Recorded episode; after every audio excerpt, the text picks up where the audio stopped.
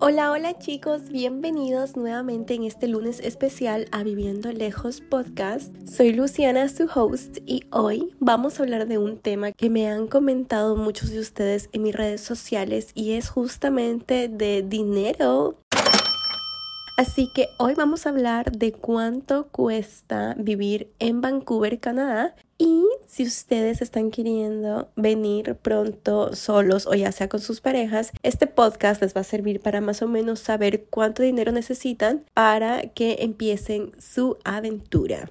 Yo voy a topar los temas más importantes, ¿ok? Viviendo en Vancouver, pero obviamente si quieren una parte 2 de hablando de dinero en Vancouver, pues pueden ponerme en mis comentarios y yo con muchísimo gusto hago la parte 2. Así que primero vamos a hablar del alojamiento. Y antes de que tú sepas cuánto pago yo por donde estoy viviendo, quiero que sepas que Vancouver se divide por zonas. Entonces, está la zona de Vancouver, tenemos North Vancouver, Burnaby, Richmond, Coquitlam, Port Moody y Surrey, que son todas diferentes zonas, ¿ya? Entonces, obviamente, la zona de Vancouver es la más cara porque aquí es el centro de la ciudad, más conocido como downtown. Y aquí puedes encontrar las escuelas, muchísimos trabajos, muchísimos restaurantes. Toda la atención se centra en el centro de la ciudad, literal. Entonces, muchísimas de las personas extranjeras quieren vivir en el centro porque abaratan costos, ¿ya? Entonces, en mi caso, yo vivo en el centro de la ciudad y el centro también se divide por zonas, valga la redundancia. Está West End, está Yaletown, está Cold Harbor, está Kitsilano y Chinatown. Entonces, todo esto está en el centro de downtown, pero yo vivo en Yaletown, que es más o menos donde viven los canadienses y las personas que tienen un poquito más de dinero. O sea, esta ciudad se divide muchísimo y eso es lo que no me gusta.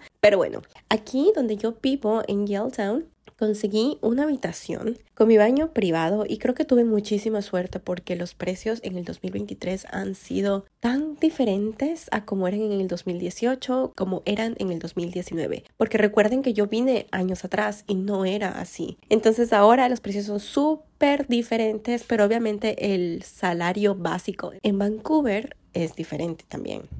Yo siento que tuve suerte porque estuve más o menos viviendo un año en un lugar muy chiquitito con una cama twin y mm, acá se llaman como solariums que prácticamente vienen haciendo como un closet con ventanas. En mi video de TikTok tienen un video enseñándoles yo mi habitación en el cual yo pagaba 1150 dólares canadienses. Todo el mundo me decía que era muy bonito y así, pero cuando tienes que compartir el depart con dos hombres ya no es tan bonito. Entonces empecé a buscar departamento, empecé a buscar cuartos. Y chicos, no es por darles algo de mal agüero, pero es súper difícil, chicos, cuando tú vives en el extranjero y vas a venir acá a Vancouver encontrar tu departamento propio, porque las personas no confían mucho en el extranjero, piensan que no vas a poder pagarles, te piden cuentas de bancos y aún así tú demuestres que tienes bastante dinero, simplemente prefieren a una persona nacional que rente su departamento. Entonces, si ustedes quieren, tal vez, no sé, venir con sus parejas, les mando toda la suerte del mundo porque es súper difícil encontrar un depart para los dos. Hay muchísimas personas que lo que hacen es como que rentar el cuarto máster y ahí están los dos, pero comparten con roommates y hay otras personas que sí tienen la oportunidad y consiguen su propio depart. Entonces, ya va a ser muy dependiente su situación en caso de que vengan con pareja o con hijos. Va a ser totalmente suerte de cada uno de ustedes si les dan el departamento, la casa o no. En mi caso, como yo vine totalmente sola, yo necesitaba solo un cuarto privado y un baño privado. Entonces empecé a buscar en Craigslist, pero ustedes pueden buscar por Marketplace, por Craigslist y por grupos de Facebook en donde están rentando cuartos. Entonces ahí ustedes pueden ver de acuerdo a su presupuesto lo que están buscando. En mi caso, como yo trabajo en un hotel y trabajo en el centro de la ciudad, yo tenía que buscar algo relativamente relativamente walking distance. O sea, yo tenía que caminar a mi trabajo porque no tengo licencia de conducir de Canadá por el momento. Así que yo necesitaba ir caminando a mi trabajo y por eso yo necesitaba quedarme en el centro. Pero va a depender muchísimo de ustedes si quieren vivir en otra zona o no. Ahora, como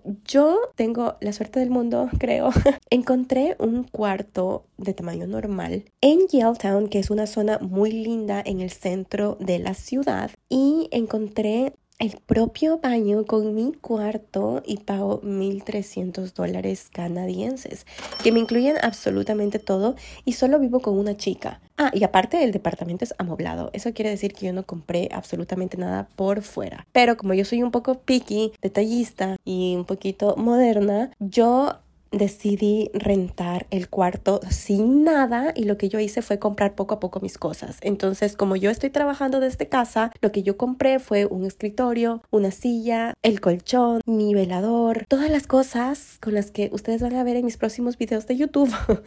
Todo eso yo compré poco a poco para poder empezar a trabajar en casa, porque ustedes saben que yo creo contenido para ustedes y eso yo lo compré poco a poco, no lo hice todo de flash, ¿no? Como algunas personas, yo lo hice de poquito a poquito. Entonces yo pago 1.300 dólares canadienses y vivo solo con una chica y eso me encanta porque las dos somos organizadas, nos llevamos muchísimo como amigas y la verdad es que vivo en el centro de la ciudad, más o menos a 15, 20 minutos caminando a mi hotel, porque mi hotel queda en Core Harbor, que más o menos es donde tenemos la vista de las montañas, del océano, todo hermoso, pero yo vivo en Yaletown. Entonces, si ustedes se van a Google Maps, se van a dar cuenta de las zonas que estoy hablando. Ahora, en caso de que no vengan solos como yo y vengan con su pareja o con hijos, también pueden buscar departamentos sin muebles en Craigslist, en Marketplace, ¿ok? Entonces va a depender muchísimo de su presupuesto. Empiecen a buscar, por lo general empiezan a rentar desde el primero o mitad de mes. Y no se preocupen porque los departamentos en Vancouver tienen línea blanca. ¿Qué quiere decir eso? Que está incluido su refrigeradora, su microondas, su cocina, su horno. Entonces ustedes la cocina prácticamente la tienen equipada. Lo único que tienen que comprar son ollas, sartenes, tenedores y así. Eso que no es nada caro, ya les voy a dar unos tips para conseguirlo, pero en alojamiento también ustedes pueden intentar de esa manera en caso de que vengan con pareja. O con sus familiares. En cuanto a la alimentación, yo no gasto mucho en alimentación porque trato de comer en el hotel. El hotel a mí me brinda un buffet que cuesta literal 5 dólares canadienses y yo tengo un buffet. Entonces yo puedo comer todo y prefiero comer ahí que venir a casa y cocinar. Pero en caso de que necesite comprar afuera las cosas, lo que yo hago es ir a Costco, que es una tienda al por mayor en donde compras una membresía al año. Yo compré la membresía más cara. ¿Por qué? Porque te dan dinero de vuelta al final del año. Entonces me parece que es un 2% de dinero de vuelta de lo que tú gastas. Entonces, chicos, cada que yo voy a Costco hago unas compras como de 100 dólares, 200 dólares y automáticamente es como ¡pum! ¡Chin, chin, chin, chin, chin, chin! el dinero de vuelta cada año. Les juro que tengo el sonido del dinero en mi cabeza. Lo voy a poner en este podcast.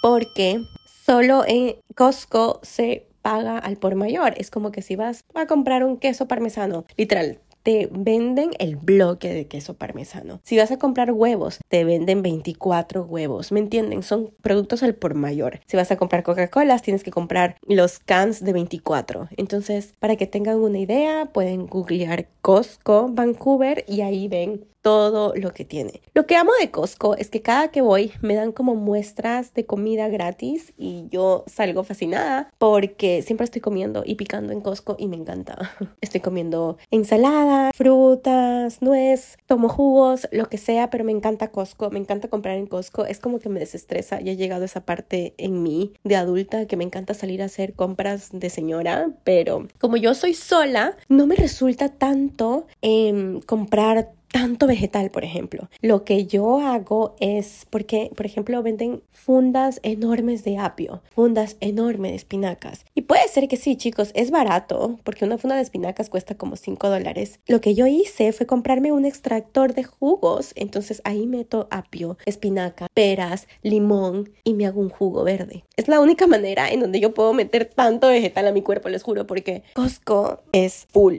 producto, es full comida. Obviamente si están con sus familiares es mucho mejor. Algunas de mis amigas saben ir juntas y se separan, se dividen. Yo hacía eso con mi roommate, eh, comprábamos por ejemplo costillas y nos dividíamos mitad mitad, pero ya no vivo con ella, entonces todo tengo que congelar. Y todo lo congelo y más o menos al mes estoy gastando unos 400 dólares en comida canadiense. Y yo sí como bien, chicos, me estoy alimentando lo que Dios y mi cuerpo quiere. Entonces, esa es la oportunidad que yo tengo de comprar todo en Costco y les recomiendo que si van a sacar la membresía, saquen la más cara, que es la que tiene dinero de vuelta. Hablando de tema de restaurantes, ok, acá salir a comer es caro. Si van a un restaurante nice, un restaurante bonito, quieren consentirse un poquito, van a estar gastando unos 25 dólares por plato. Entonces, puede ser que estén gastando unos 50, 60 por persona. Entonces, tenemos todo esto que considerar que acá hay que tipear, o sea, hay que dar propinas. Y lo más recomendado es que des mínimo el 15%, porque si das el 10% es como que, ok, la mesera te dio un servicio mediocre y eso es feo.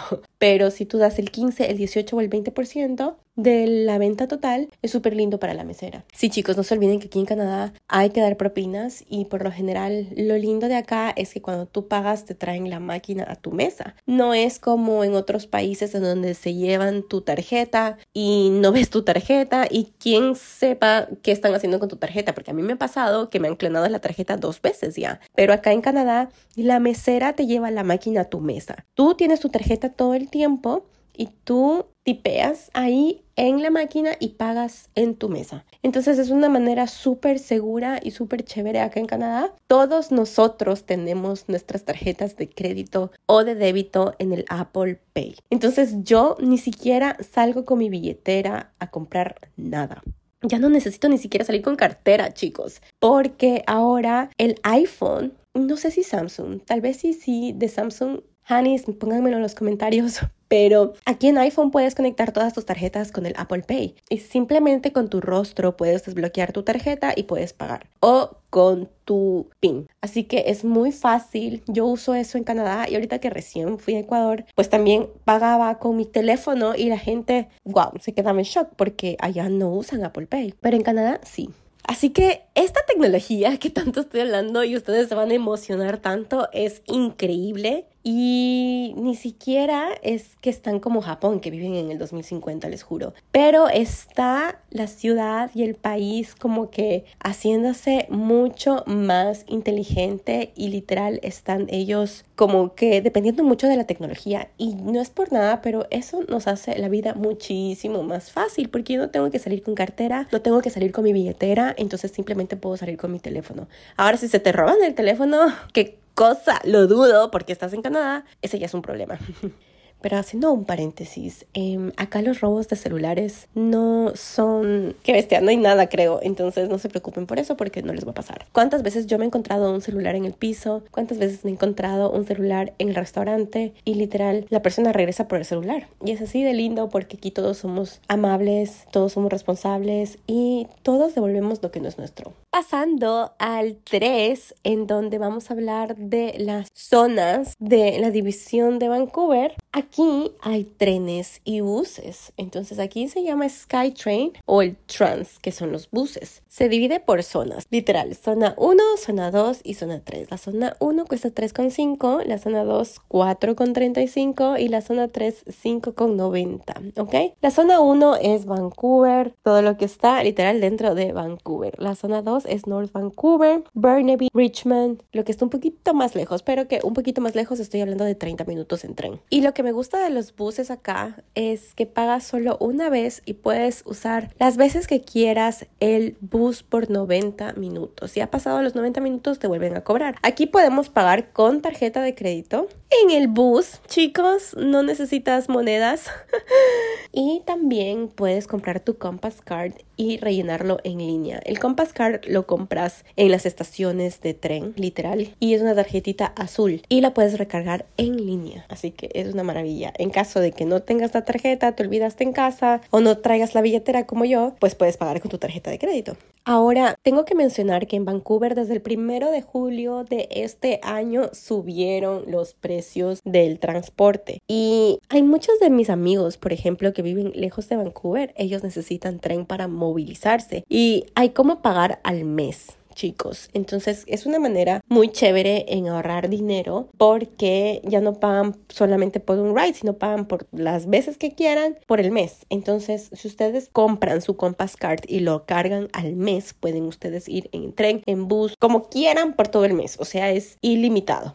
La zona 1 en pase mensual es de 104 dólares con 90 centavos, la zona 2 es de 140 con 25 y la zona 3 es de 189 con 45. Entonces, por ejemplo, si ustedes viven lejos de Vancouver, comprar los monthly passes que se llama es un beneficio enorme porque se están ahorrando muchísimo dinero. Ahora, por ejemplo, yo que no necesito tren ni bus ni nada, si yo me quiero ir de paseo con mi amiga a North Vancouver, por ejemplo, que hay muchísimo trails, que hay muchísimos hikes, que hay muchísimos lagos y hay veces que me quiero ir. Entonces lo que yo hago es comprar un day pass. Esos day pass cuestan 11 dólares con 25 para adultos al día y puedo coger buses, trenes, las veces que yo quiera ese día. Entonces, si ustedes pagan 11 dólares con 25, pueden hacer eso durante todo el día. Así que hay que considerar muchísimo los precios cuando vengan a vivir a Vancouver. Literal, sacar un cuaderno o en Excel, como ustedes gusten, y sumar los gastos. ¿Me va a costar esto a la renta? ¿Será que si me muevo un poquito de Vancouver y voy a ahorrar o no voy a ahorrar? Porque el transporte también es caro, entre comillas, porque imagínense pagar 190 dólares mensuales y tú estás pagando una renta de 1100. Entonces puede ser que te resulte mejor vivir en el centro de la ciudad porque puedes dormir más.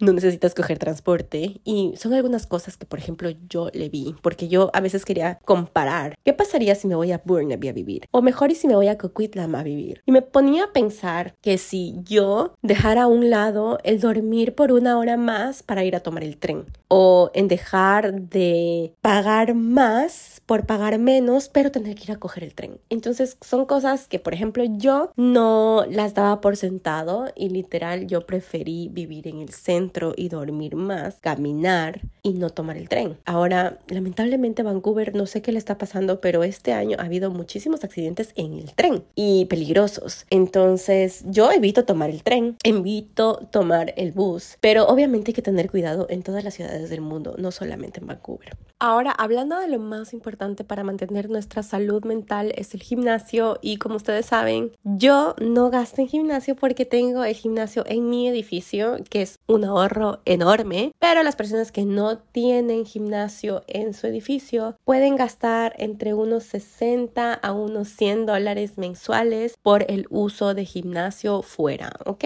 Entonces, no es por nada, pero me parece bien el precio porque tienes muchísimos, pero muchísimos equipos en donde te puedes ejercitar. Hay algunos gimnasios que tienen clases gratis, que tienen masajeadores, que tienen cama de bronceado, o sea, hay de todo aquí, entonces sí recomiendo hacer esa inversión por ti. Como ustedes saben que Vancouver es tan caro, también cabe recalcar que desde el primero de junio British Columbia, que es la provincia en donde yo vivo, subió el sueldo mínimo por hora que es 16.75 canadienses. Antes pagaban 15.65, ahora pagan 16.75, que es lo mínimo que te deberían pagar por hora por ley. Entonces no te pueden pagar menos. Y 16.75 me parece que está perfecto para personas que recién van a empezar o que recién están viniendo a estudiar a Canadá y no saben qué hacer. Pueden ir a una cafetería a trabajar, pueden ir a una librería, etc. Entonces este es el precio que pagan por hora para que tengan una idea de cuánto ustedes más o menos necesitan. Ahora yo